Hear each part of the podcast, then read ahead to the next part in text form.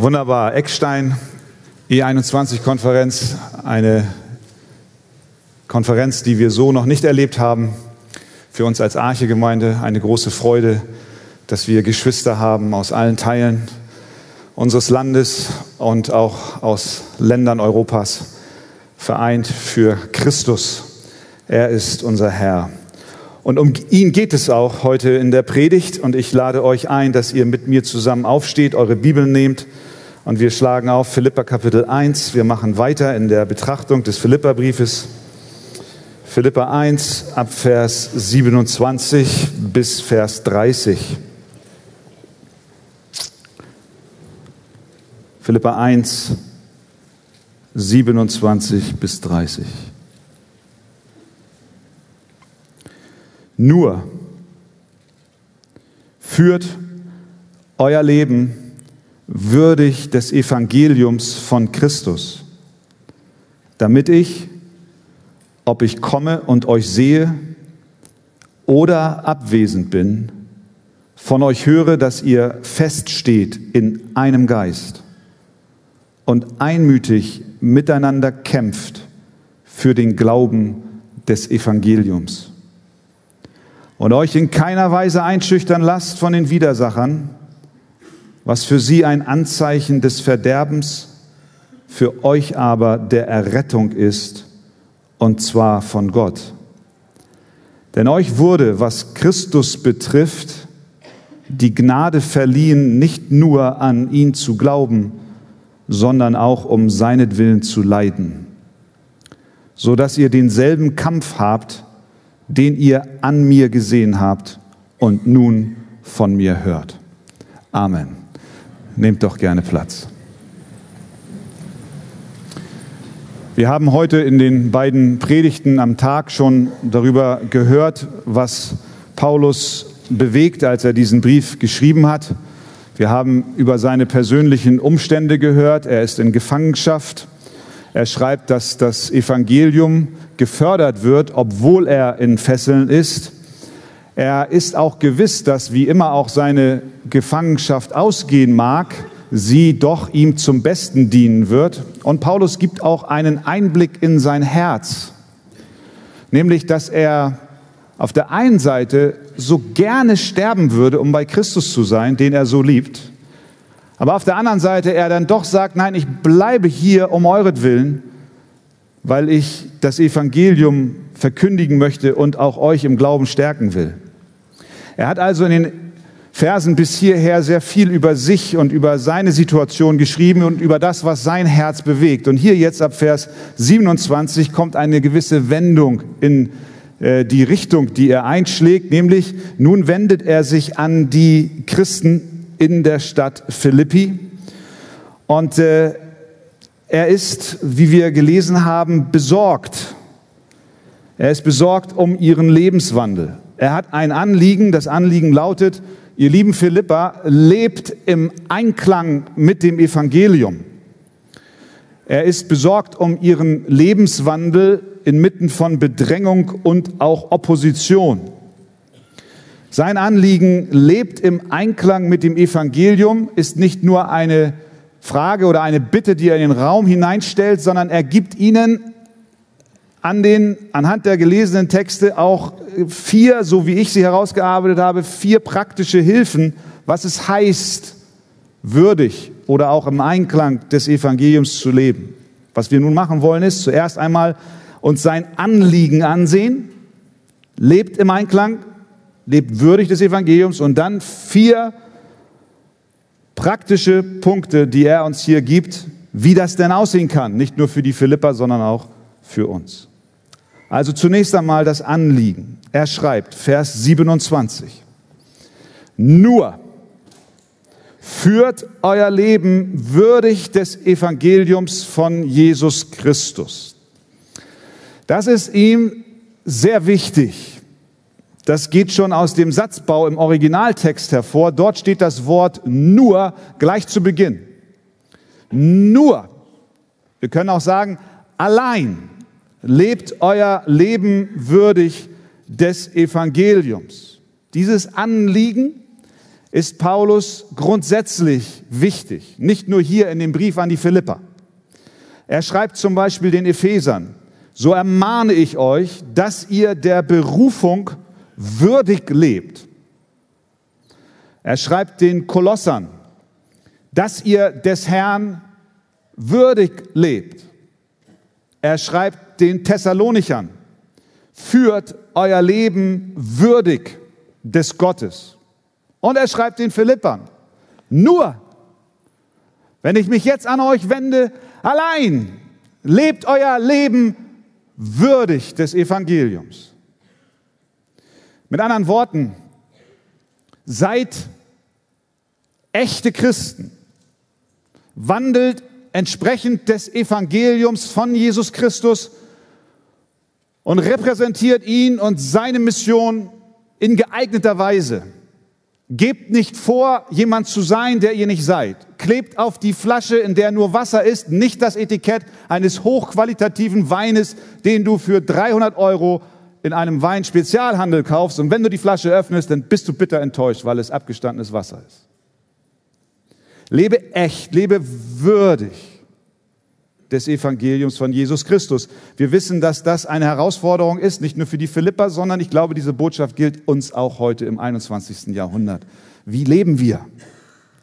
Würdig des Evangeliums. Alexander der Große, der griechische Feldherr, der hatte in seiner Armee einen Soldaten, der hieß dummerweise, jedenfalls aus Sicht des Alexanders des Großen, der hieß auch Alexander. Nur das Problem war, dass der Alexander, der kleine Alexander, also der Soldat Alexander, ein riesiger Feigling war und äh, überhaupt dem Namen seines großen Herrn nicht Ehre machte. Eines Tages war Alexander der Große, so berichtet man, so entsetzt und, und, und, und, und wütend darüber, dass dieser Soldat so lebt, wie er lebt, dass er ihn zur Rede gestellt hat und hat gesagt, mein lieber Freund, entweder du änderst deinen Namen oder aber du machst demselben Ehre.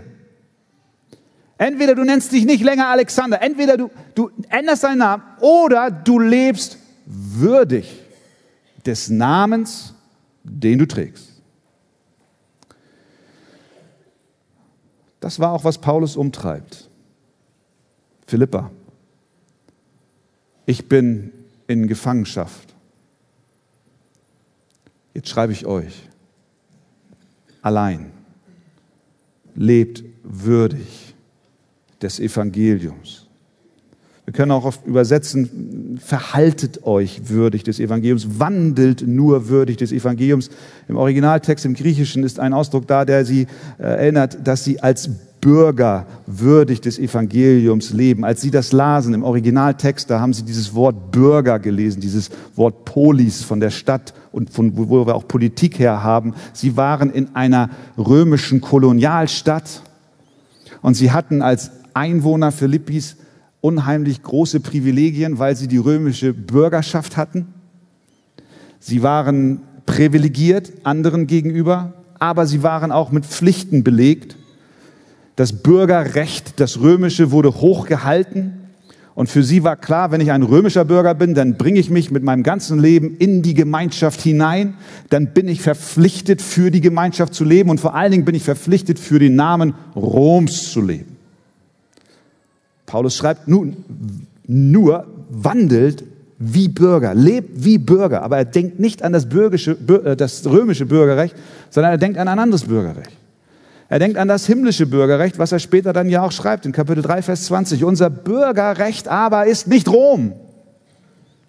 Unser Bürgerrecht aber ist im Himmel, woher wir auch erwarten den Heiland, den Herrn Jesus Christus. Mit anderen Worten, Ihr lieben Philippa, ihr seid stolz darauf, römische Bürger zu sein, mit allen Pflichten und Privilegien, aber vergesst nicht, vergesst nicht, dass ihr eigentlich Bürger des himmlischen Königreiches seid. Daher fordere ich euch auf, diesem Bürgerrecht so nachzukommen, dass es mit dem Evangelium im Einklang ist. Und diese Botschaft gilt für uns heute ganz genauso. Das heißt, dass wir mit allem, was wir tun, wo immer wir uns bewegen, ob in der Familie, in der Nachbarschaft, auf der Arbeit, im öffentlichen Raum, an der Schule, an der Universität, dass wir niemals vergessen, dass wir nicht in erster Linie Staatsbürger Deutschlands oder irgendeines anderen Landes sind, sondern Bürger des himmlischen Jerusalems. Es ist eine hohe Berufung, Bürger des Himmels zu sein. Natürlich sollen wir auch als Bürger des Himmels dem Kaiser geben, was des Kaisers ist. Wir sollen also unsere himmlischen Bürgerpflichten in den Zivilstrukturen dieser Erde ausleben, aber dabei immer deutlich machen, dass unsere höchste Loyalität nicht Rom gilt, sondern Christus gilt. Nun, es ist aber mehr als nur eine Bürgerpflicht. Denn Paulus schreibt, wandelt würdig des Evangeliums des Christus. Es geht nicht um eine bürokratische Bürgerpflicht, eine intellektuelle Übung, die Paulus den Philippern und dir heute Abend überstülpt nach dem Motto, ah, jetzt bin ich Christ und jetzt muss ich aber auch zusehen, dass ich auch mich ordentlich verhalte wie vielleicht ein Prinz aus einer Königsfamilie gedrillt wird, bloß nach Protokoll sich zu verhalten. Es ist kein Zwang, unter dem wir stehen. Nein, Basis dieses neuen Lebenswandels ist die Person Jesus Christus. Wandelt würdig des Evangeliums des Christus. Wir haben von Alex Reindl heute Mittag, Nachmittag gehört, wie herrlich Christus ist. Könnt ihr euch erinnern, wie er versucht hat, uns das beizubringen, indem er meinte, dass die Alpen schöner seien als das Flachland. Ziemlich missraten, die Illustration.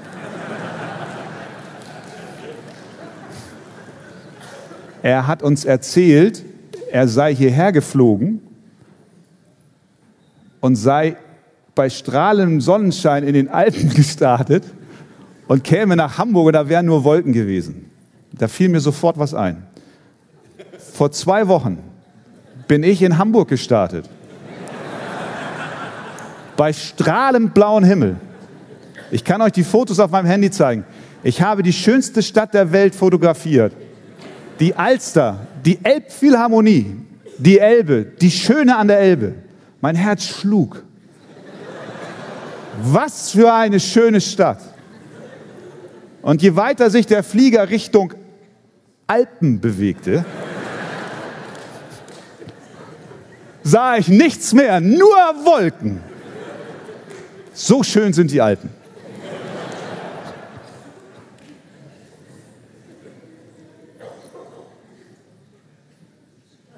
Die Alpen sind herrlich, wirklich, sofern sie nicht in den Wolken hängen. Aber sie sind schön, ich fahre gern hin. Oh ja, ich, ich liebe das norddeutsche Flachland, ich liebe die Ozeane, Nordsee, Ostsee. Ich liebe die Berge. Wir lieben die Schönheiten dieser Natur. Aber Jesus ist schöner. Jesus ist schöner. Es geht um das Evangelium des herrlichen Christus. Es geht um das Evangelium des Christus, der dich aus der Grube zog. Es geht um den Jesus, der dir die Schlinge vom Hals nahm. Es geht um den Jesus, der seinen Nacken nicht verschonte, sondern ihn hinhielt für dich. Es geht um den Jesus, der die Herrlichkeit verlassen hat aus Liebe zu dir. Es geht um den Jesus, der am Kreuz für deine und für meine Sünden vollkommen bezahlte. Es ist Jesus, der den Zorn Gottes voll trug, der den Kelch des Zornes Gottes bis zum letzten Tropfen ausgetrunken hat. Es ist der Jesus Christus, der für dich ins Grab ging, der für dich auferstanden ist, der für dich in den Himmel gefahren ist, der für dich aus dem Himmel her regiert und der wiederkommen wird, für dich, um dich zu holen in die ewige Herrlichkeit. Dieser Christus ist wirklich herrlich. Es ist das Evangelium des Christus. Es ist nicht eine elende, in Anführungszeichen, elende Bürgerpflicht, die wir zu erfüllen haben, sondern es ist eine Freude zu leben für den, der alles für uns gab. Nur Philippa lebt würdig des Evangeliums des Christus. Wann sollen sie würdig des Evangeliums leben? Wann sollst du würdig des Evangeliums leben? Vers 27 gibt uns die Antwort. Damit ich, ob ich komme und euch sehe oder abwesend bin, von euch höre, dass ihr feststeht in einem Geist und einmütig miteinander kämpft für den Glauben des Evangeliums. Ob ich komme, und er weiß nicht, ob er kommt, er ist in Gefangenschaft oder ob ich abwesend bin, so wie jetzt. Lebt würdig für diesen Christus.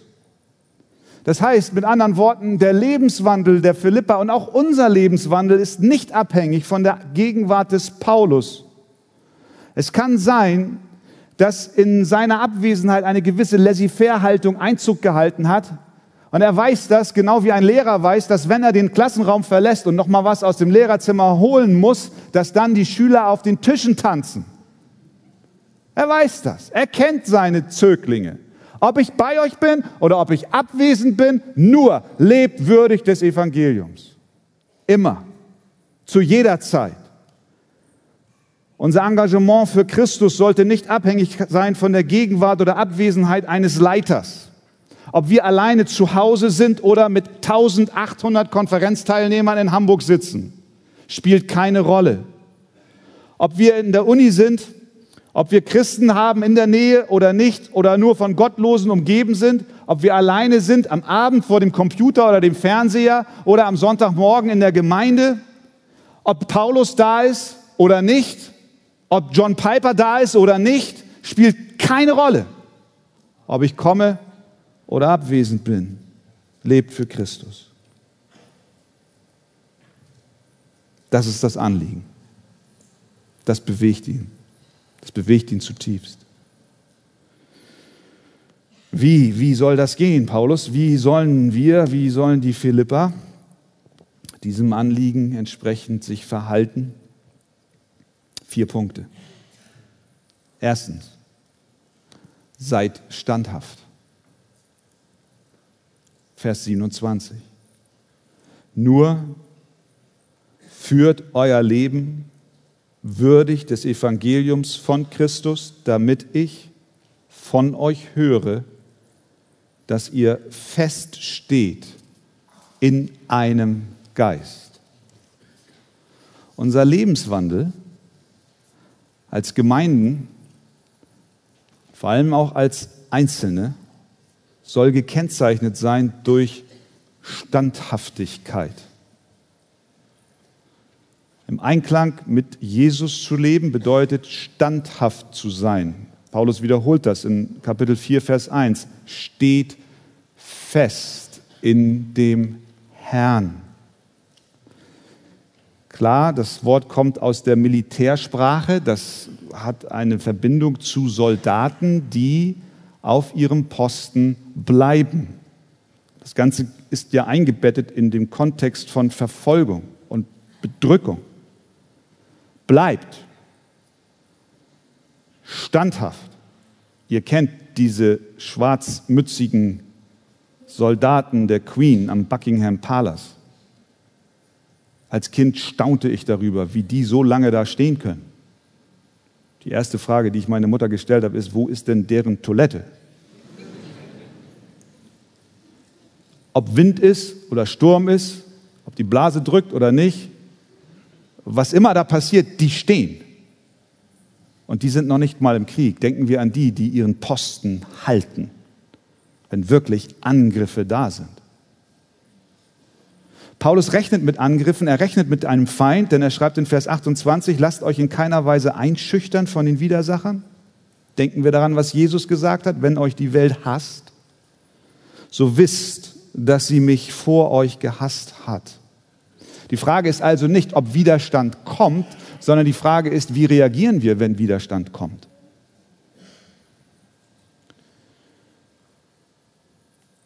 Wir sollen mit Standhaftigkeit in einem Geist reagieren. Nun, das kann viel bedeuten. Zum einen mit Sicherheit standhaft auch zum Bekenntnis des Evangeliums, auch wenn es ihnen ihr Leben kostet. Kann auch bedeuten, standhaft zu sein hinsichtlich der Lehre, dass sie bleiben, auch wenn Attacken von Irrlehrern kommen, dass sie dem Wort treu bleiben, dass sie sich nicht hin und her reißen lassen und bewegen lassen von jedem Wind der Lehre, die über sie kommt. Sie sollen standhaft bleiben, wenn Irrlehren sich ihnen entgegenstellen. Es bedeutet auch, dass sie standhaft sein sollen im persönlichen Kampf gegen die Sünde. Bleibt standhaft.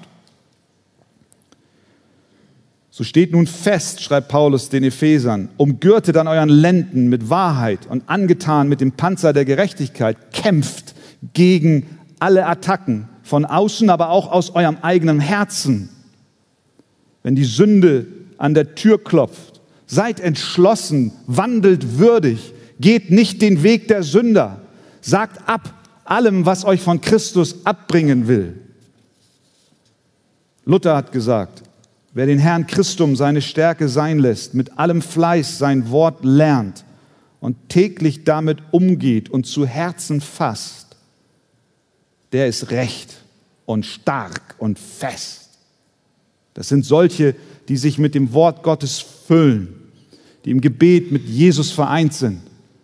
Sie bleiben standhaft und das heißt, sie sind würdig und leben ein Leben würdig des Evangeliums. Dies soll in einem Geist geschehen. Seid standhaft in einem Geist.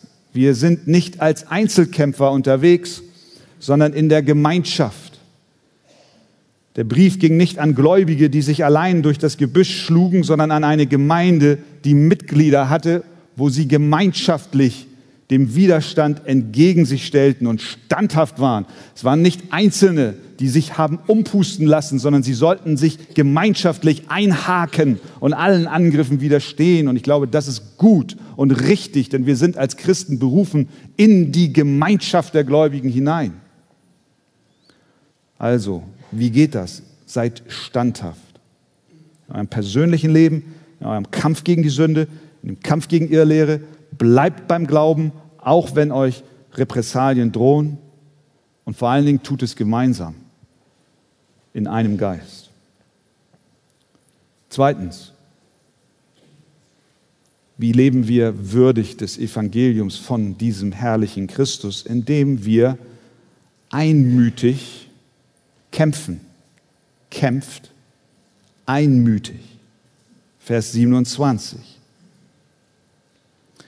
Dass ihr feststeht in einem Geist und einmütig miteinander kämpft für den Glauben des Evangeliums. Und an dieser Stelle möchte ich vor allen Dingen die Zielrichtung betonen.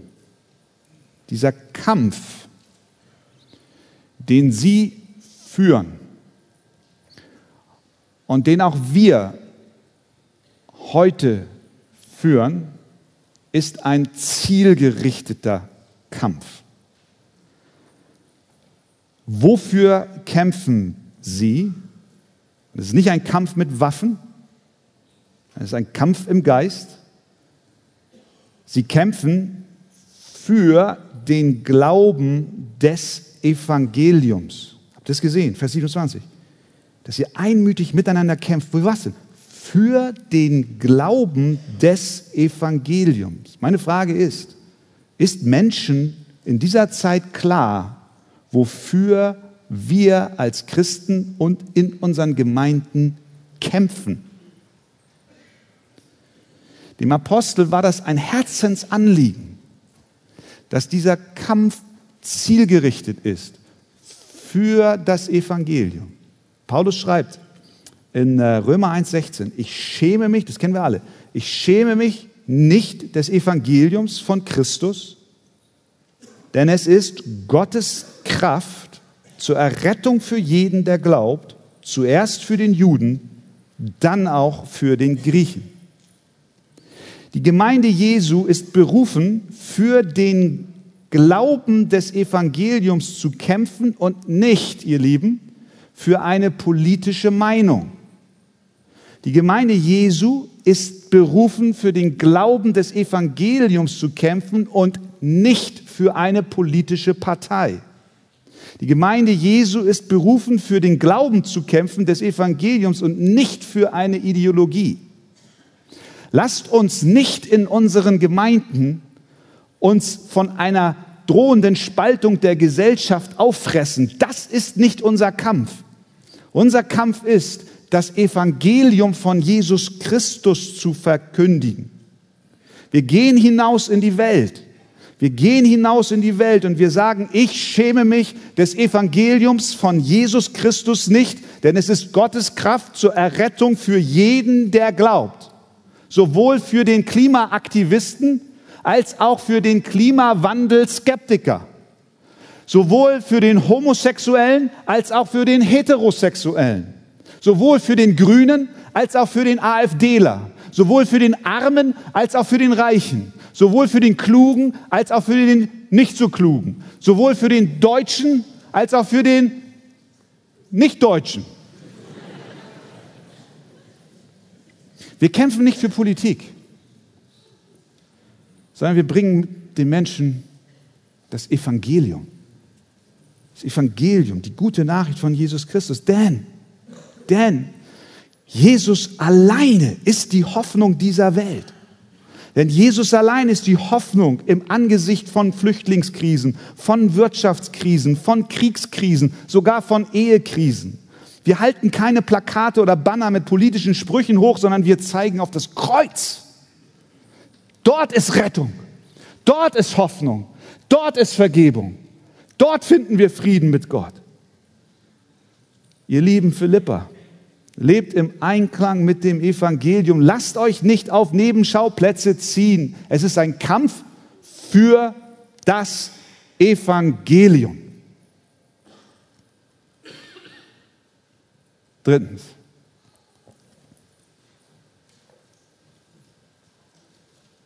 Was bedeutet es noch, würdig des Evangeliums zu leben?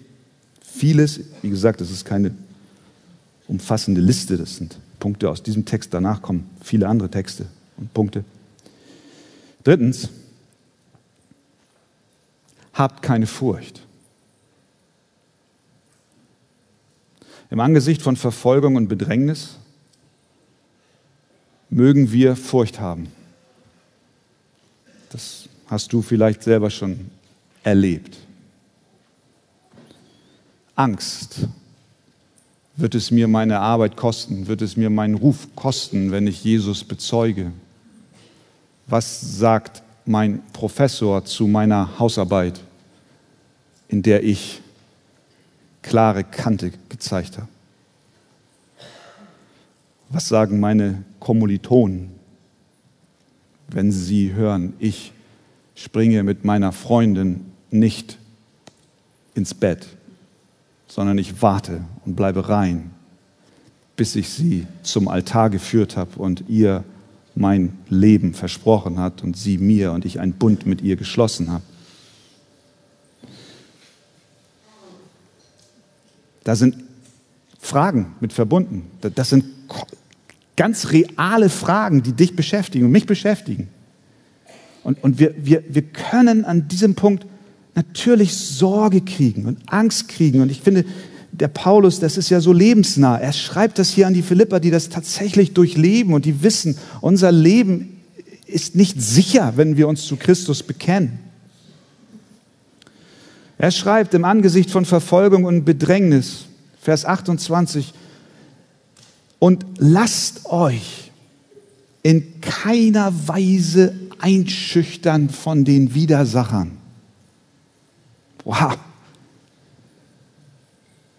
Was für sie ein Zeichen des Verderbens, für euch aber der Errettung ist von Gott. Es mag sich anfühlen, und du kennst das, es mag sich anfühlen, als wenn die Gottesleugner und die Spötter Überhand gewinnen. Es mag sich anfühlen, als wenn sie viel stärker sind und sowieso in der Überzahl. Und du als bekennender Christ an dem Ort, an dem Gott dich gestellt hat, bist so bedeutungslos und es ist wie eine riesige Welle, die über dich schwappt und du weißt nicht, wie es ausgeht. Aber die Wahrheit ist eine andere. Denn es gibt eine Realität, die über dem hinausgeht, was wir mit unseren Augen sehen. Das ist, was er hier zeigt. Lasst euch in keiner Weise einschüchtern, denn es gibt ein Zeichen. Es gibt ein Zeichen, das ist ein Zeichen, wenn ihr Christusgemäß würdig wandelt, gibt es ein Zeichen, was in zwei Richtungen zeigt. Für sie ist es entweder die, die euch bedrängen, ein Zeichen des Verderbens und für euch ist es ein Zeichen der Rettung. Er spricht von einem Zeichen, das nur zwei Richtungen kennt. Entweder Rettung oder Verderben. Und er sagt, für die, die spotten, für die, die euch bedrängen, ist euer Lebenswandel, euer Zeugnis für Christus ein Zeichen des Verderbens. Das kommt aus dieser Sprache, wenn wir wissen, bei diesen Gladiatoren-Wettkämpfen, da waren dann diese äh, beiden Kämpfer da und dann haben die, äh, ging um Leben und Tod und wenn dann der Stärkere den anderen dann schon auf dem Boden hatte und den, den Fuß auf die Brust setzte und das Schwert in der Hand hat, dann guckte er zu Cäsar oder zu dem Imperator hin und wenn der Cäsar so machte, dann sagte er, äh, der, der, dann durfte der leben. Aber wenn der Cäsar so machte, dann hat er einfach mal zugestochen und dann war der tot. Ein Zeichen der Rettung oder des Verderbens. Daumen hoch, Daumen runter. Es gibt keinen neutralen Grund. Himmel oder Hölle, Errettung oder Verderben. Das ist die Realität. Schaut mal, ihr lieben Philippa, ihr werdet bedrängt und natürlich neigen wir dazu, Furcht zu haben. Aber schaut auf die geistliche Realität dahinter. Sie sind nicht die Sieger. Nein, sie sind die, die bemitleidenswert sind, denn über ihnen geht ein Zeichen des Verderbens auf. Das ist die Wahrheit. Oft denken wir, dass die Bedränger und die Spötter überlegen sind. Wir haben das Empfinden, dass es ein Zeichen ist, dass die Welt am Gewinnen ist. Sie sind die Starken, wir sind die Schwachen. Sie zeigen, wo es lang geht. Und wir meinen, Gott hätte seine Hand zurückgezogen und wir rackern und mühen uns alleine ab. Ich glaube, ihr Lieben, wir dürfen die Lektion lernen, die Asaf gelernt hat im Psalm 73, als er schreibt, ich aber wäre fast gestrauchelt mit meinen Füßen. Wie leicht hätte ich einen Fehltritt getan. Das schrieb er, als er all die Gottlosen sah in ihrem Ruhm und in ihrer Herrlichkeit. Mit anderen Worten sagt er, ich, ich, wäre, ich wäre beinahe zerbrochen, ob der Macht und des Erfolges derer, die mich bedrängen. Ich sah mir die Gegner des Evangeliums an und ich dachte, sie sind die Sieger, sie sind die Gewinner, sie sind auf den Titelseiten der Magazine. Schau dir ihre faltenlosen Körper an, schau mal ihre durchtrainierten Muskeln an. Sie sind die, die die meisten Follower haben, sie sind die Influencer. Alle richten sich nach ihnen. Sie sind gewollt, sie sind berühmt und wir sind die Geschlagenen. Wir sind die Außenseiter. Wir gehen sonntags in die Kirche und singen Lieder. Aber dann, ihr Lieben, aber dann, dann schreibt Asaf, bis ich ging in das Heiligtum Gottes und merkte auf ihr Ende. Bis ich in den Tempel des Herrn ging, bis ich mich vor dem souveränen Gott beugte, bis ich das Weltgeschehen aus seiner Perspektive begann anzusehen. Als ich erkannte, dass Gott souverän ist und über allem regiert, da wich meine Panik. Nun weiß ich, dass sie nicht furchteinflößend sind, sondern sie sind bemitleidenswert, bis ich merkte auf ihr Ende. Zeichen. Daumen hoch oder Daumen runter. Mit anderen Worten, ein Leben zur Ehre Gottes führen wird Bedrängnis bringen. aber wir dürfen getrost sein, dass Gott uns durchträgt. Wenn wir uns dem souveränen Gott beugen, dann werden wir mehr und mehr verstehen, dass wir uns nicht zu fürchten haben. Und das nimm doch ganz persönlich für deine Situation mit. Vor dem Menschen, dem Kommiliton und dem Professor, vor dem du dich fürchtest. Fürchte dich nicht. Liebe mit der Liebe Gottes. Aber schau auf Christus, den souveränen Herr. Es gibt eine Realität, die größer ist. Also erstens, seid standhaft. Zweitens, kämpft einmütig. Drittens, habt keine Furcht. Und zum Schluss, viertens, nehmt Gottes Gaben an. Ein Leben würdig des Evangeliums zu leben bedeutet, die Gaben Gottes anzunehmen. Nun, unser Text gibt uns hier zwei Gaben, die Gott für uns vorbereitet hat. Vers 29 folgende, denn euch wurde, was Christus betrifft, die Gnade verliehen, nicht nur an ihn zu glauben, sondern auch um seinetwillen zu leiden.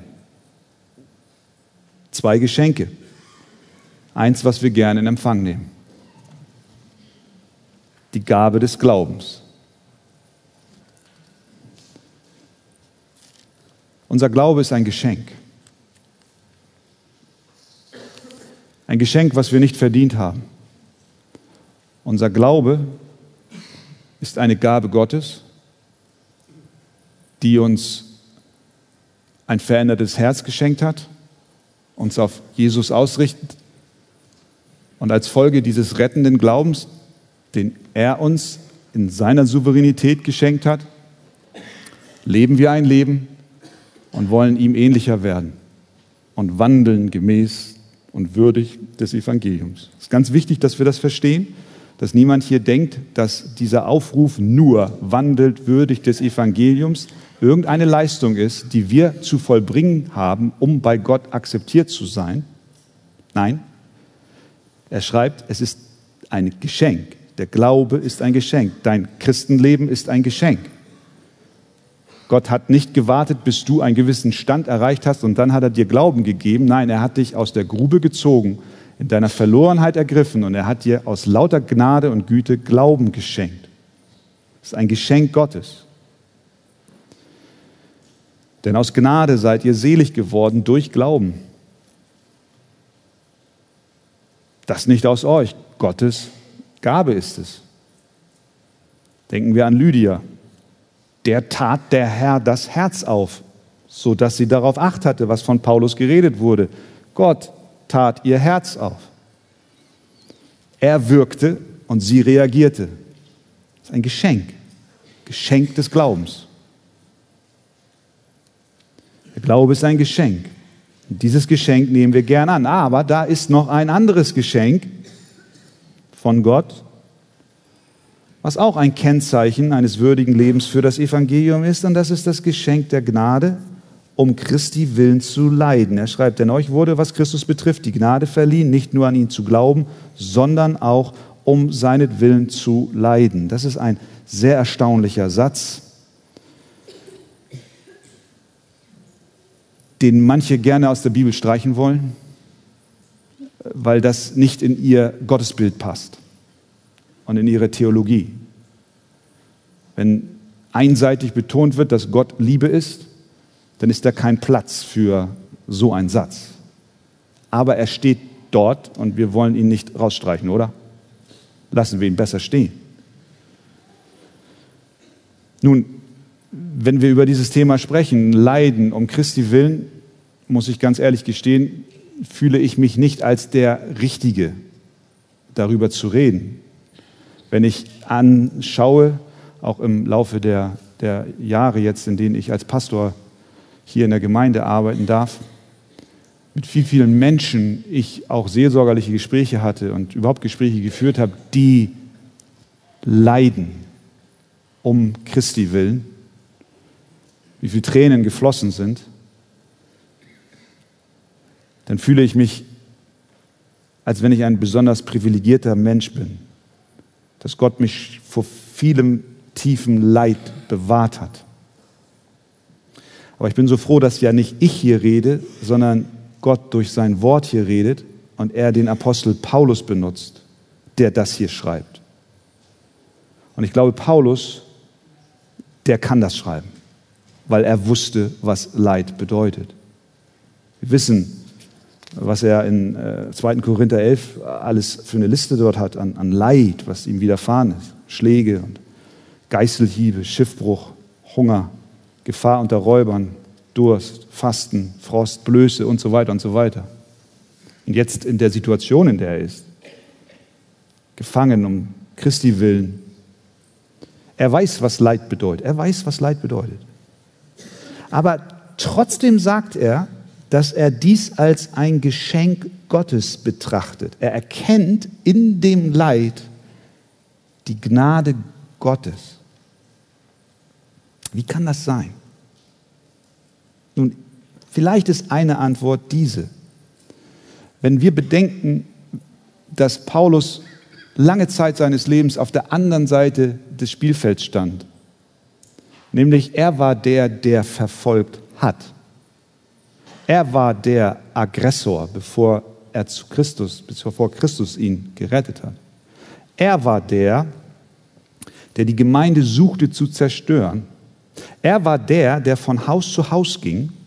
Er war der, der Männer verschleppte und Frauen verschleppte und sie ins Gefängnis warf. Er war der, der Familien von Christen zerrissen hat. Und die weinenden Kinder blieben zurück und Mama und Papa wurden weggeführt. Er schnaubte Drohung und Mord gegen die Jünger des Herrn. Aber dann geschah etwas im Leben, was er hier auch verarbeitet. Das Geschenk des Glaubens wurde ihm gemacht.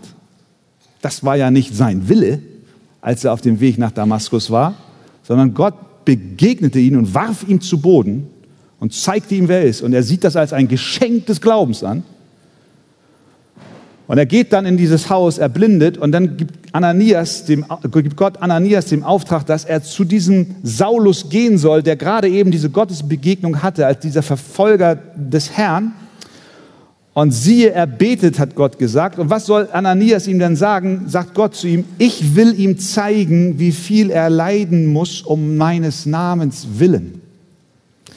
Mit anderen Worten, Saulus, der einstige Feind Gottes, wusste, tief und klar in seinem Herzen, dass er nichts anderes verdient hatte, als dass seine Asche auf dem Weg nach Damaskus zerstreut wird. Das wäre Gerechtigkeit gewesen. Und nun hört er von Gott, dass er nicht nur das Privileg des Glaubens geschenkt bekommen hat, sondern dass er auch würdig erachtet wird, für diesen Christus zu leiden.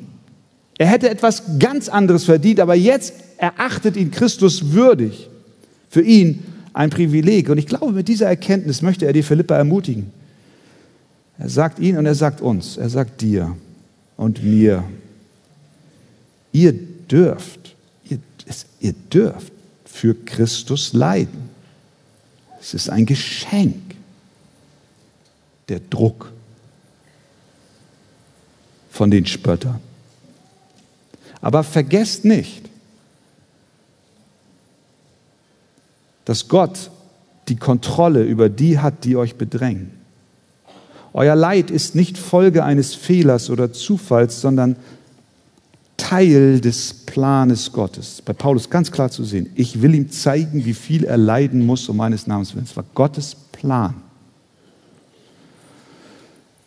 Wenn wir das mit der Hilfe Gottes verinnerlichen, dass all die Bedrängnis, die wir erleben, im Plan Gottes ist, dann bringen wir auch all das, was uns bedrückt, unter seine souveräne und gute Hand. Das bedeutet nicht, dass wir uns selbst kasteien und Leid und Not suchen. Nein, Paulus hat sich an anderer Stelle auf sein Römerrecht bezogen und berufen und gesagt, nee, nee, so weit bis hierhin und dann nicht weiter. Er wusste schon, wo Grenzen sind. Aber es heißt zu lernen, dass es ein Privileg ist und ein Geschenk ist, von Gott würdig erachtet zu werden, für Christus zu leiden. Und ja, Christen werden leiden. Die Bibel sagt es uns. Paulus schreibt Timotheus, alle, die gottesfürchtig leben wollen in Christus Jesus, werden Verfolgung erleiden.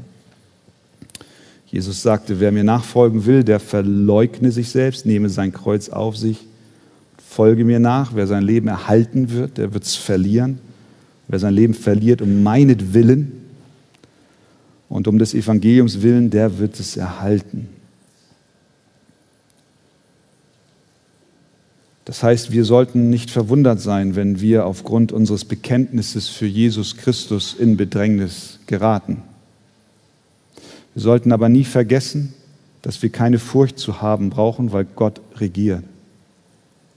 Das bedeutet in unserem Land nicht das gleiche wie in Nordkorea oder im Iran. Dort werden Menschen aufgrund ihres Bekenntnisses zu Jesus blutig verfolgt. Sie werden auseinandergerissen und in Arbeitslagern gesteckt. Aber es bedeutet, dass auch wir mit Widerständen und Nöten zu kämpfen haben.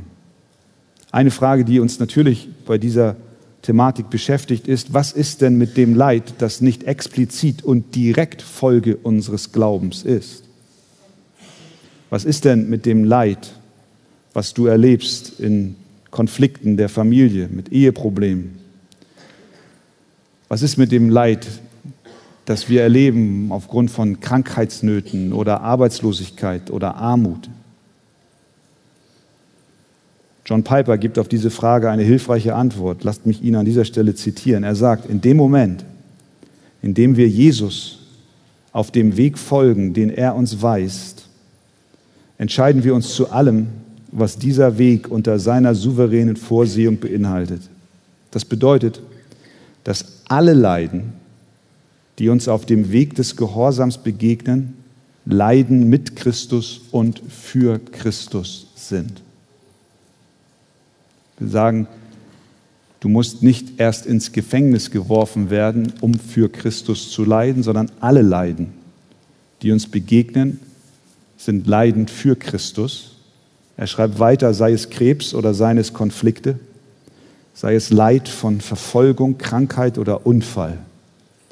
Sie alle haben eines gemeinsam. Sie bedrohen unseren Glauben an die Güte Gottes und sie sind eine Versuchung für uns, den Weg des Gehorsams zu verlassen.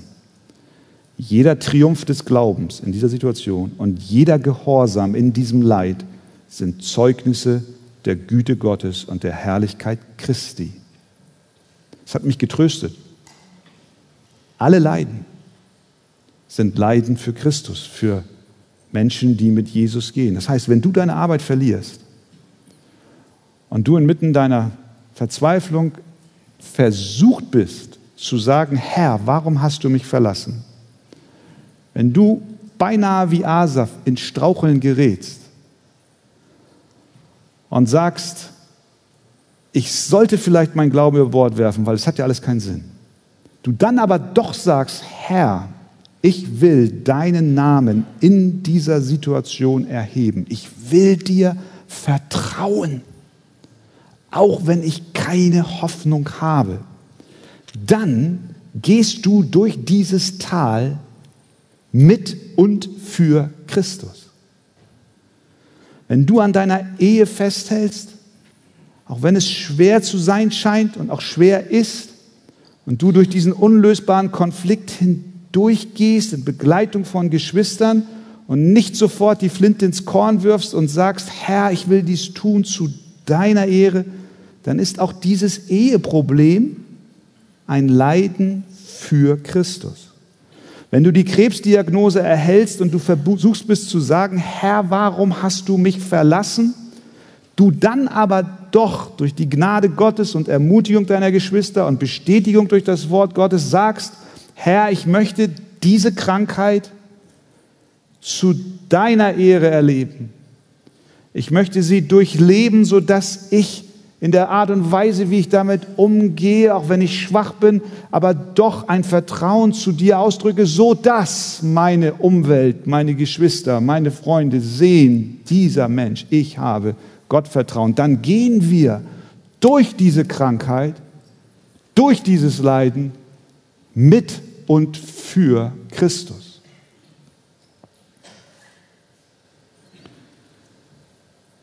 Es ist ein Geschenk. Fasse es, wer es fassen kann. Möge Gott uns helfen, möge er zuerst mir helfen.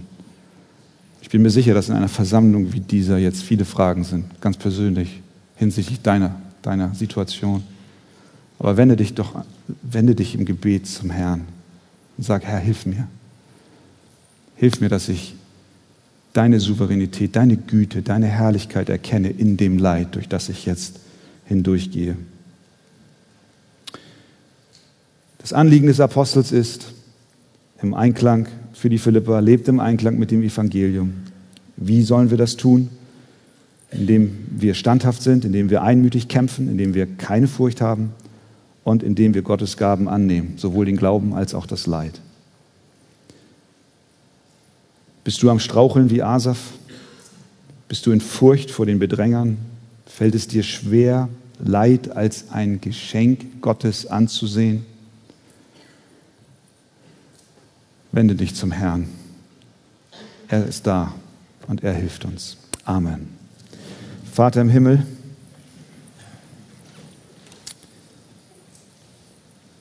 ich möchte jetzt ganz besonders für Menschen beten, die, die hier sind, Herr. Ja, die, die gerade Leid erleben. wir haben die Augen geschlossen. Ich frage einfach mal, wer von euch braucht Gebet aufgrund einer Not, eines Leidens, einer Verfolgung? Hebt doch mal die Hand. Ja. Es sind so viele. Vater im Himmel, du siehst die Hände. Vor allen Dingen siehst du die Herzen, die innerlich rufen, ich brauche Hilfe.